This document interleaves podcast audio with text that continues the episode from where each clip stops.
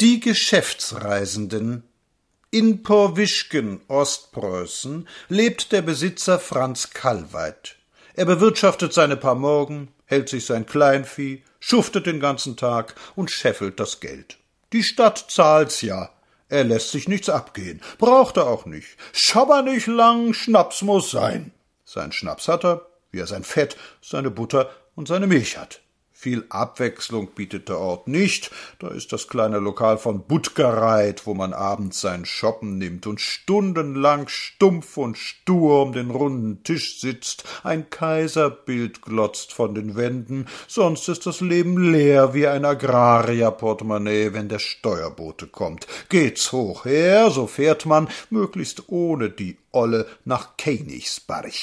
Ihre Kenntnis von der Welt beziehen diese Dörfer und Landstädtchen durch das Kreisblatt. Das nimmt zwar die amtlichen Anzeigen der Republik, hat sich aber dabei eine durchaus selbstständige Haltung bewahrt. Es macht, so oft es erscheint, die neue Zeit madig und stellt fest, dass früher alles viel schöner gewesen sei. Ebert ist dick und Berlin ist weit. Und der einzige Geist, den man weit und breit findet, ist der Spiritus, der aus den Kartoffeln gebrannt wird.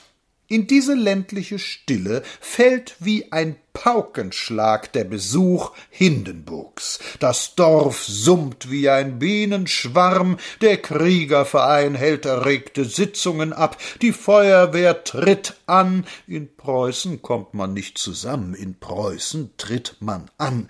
Die Schulkinder bilden Spalier, die Gendarmerie putzt Lederzeug und Helm. Und dann gehen, wie es in einem alten Bericht heißt, die allerhöchsten Herrschaften in die Kirche, um dem Höchsten zu danken. Kallweit strahlt. Welch ein Vorwand, einen zu heben. Und es gibt etwas zu sehen, etwas zu begaffen, etwas zu bestaunen. Er kommt, er kommt. Wer kommt? Es kommt ein Geschäftsreisender der Monarchie. Es kommt ein General, der schließlich doch den Krieg verloren hat und der so gefeiert wird, als habe er ihn gewonnen wie Foch ein pensionierter Beamter, ein Privatmann? Nein, eben nicht, obgleich er es ja ist. Und hier steckt die schamlose Lüge der Deutschnationalen. Sie ziehen die Reisen dieser geschlagenen Generale so auf, als ob das die Vertreter einer legitimen Staatsform seien. Und die Republik? Die Republik zahlt Pensionen aus, sieht zu und schweigt. Statt ihrem Vaterlande mit produktiver Arbeit auf die Beine zu helfen, reisen diese Herren seit Jahr und Tag durch die Gegend, höhnen die Republik und loben ihren kaiserlichen Deserteur, den sie wiederhaben wollen.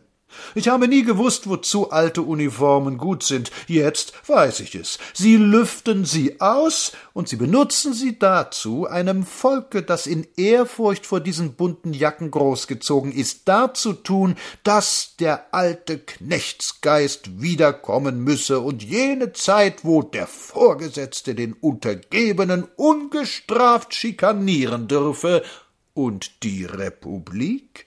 Im vorigen Jahre, als man in Ostpreußen den Jahrestag des Gefechtes bei Tannenberg festlich beging, bemühte man zu dieser Feier einen Konkurrenten Hindenburgs, einen Herrn, der sich hie und da Lindström nennt und sich augenblicklich sein kümmerliches Geld mit gut bezahlten Artikeln bei der englischen Presse in Pfunden verdient. Da hetzt er vor Fremden gegen die eigene Heimat. Dabei hat der Mann das gar nicht nötig, denn Ludendorff bekommt von dieser Republik Krieg und nach diesem Kapputsch, an dem er teilgenommen hat, 145.000 Mark Pension jährlich. Das wäre gerecht, wenn man auch geistig Kriegsbeschädigte unterstützen müsste, aber es soll körperliche Krüppel geben, die nicht wissen, ob sie am morgigen Tag zu essen haben werden. Und die Republik als die Geschäftsreise Hindenburgs nach Ostpreußen angesagt war, erließ Severing in Übereinstimmung mit dem ganzen preußischen Kabinett eine Verordnung, wonach sich die dortigen Behörden nicht an diesem Nationalistenrummel beteiligen durften. Das war selbstverständlich, oder haben früher vielleicht Landräte und Schulen und Regimenter demonstriert, wenn Bebel Geburtstag hatte? Der Kultusminister Böhlitz schwächte den Beschluss ab. Die Behörden sollten sich nur als solche zurückhalten und nur, soweit die Veranstaltungen parteipolitischen Charakter trügen. Im Worte glauben ist diesen Preußen keiner über. Und nun muss man sich vorstellen, was da getrieben wird. Paraden der Kriegervereine, Einweihung von Gedenksteinen, Abordnung von Offizieren in einer Uniform, die zu Recht nicht mehr besteht, als Hindenburg Swinemünde verließ, huldigten Reichswehr und Reichsmarine einem Privatmann, Klamauk, Feste, Absperrungen und Reden, Reden, Reden. Ich möchte mal den Bauer sehen, der bei solchen Trarakisten den feinen Unterschied zwischen dem Landrat als solchem und dem Landrat als Privatmann macht. Für ihn ist das eben alles der Staat. Nationalistische Hohlköpfe faseln schon davon, dass dieser Rummel eine echte Volksbewegung sei. Sie sind plötzlich eins in der Ehrfurcht vor einem Mann, der die große deutsche Vergangenheit verkörpert. Die große deutsche Vergangenheit heißt Versailles.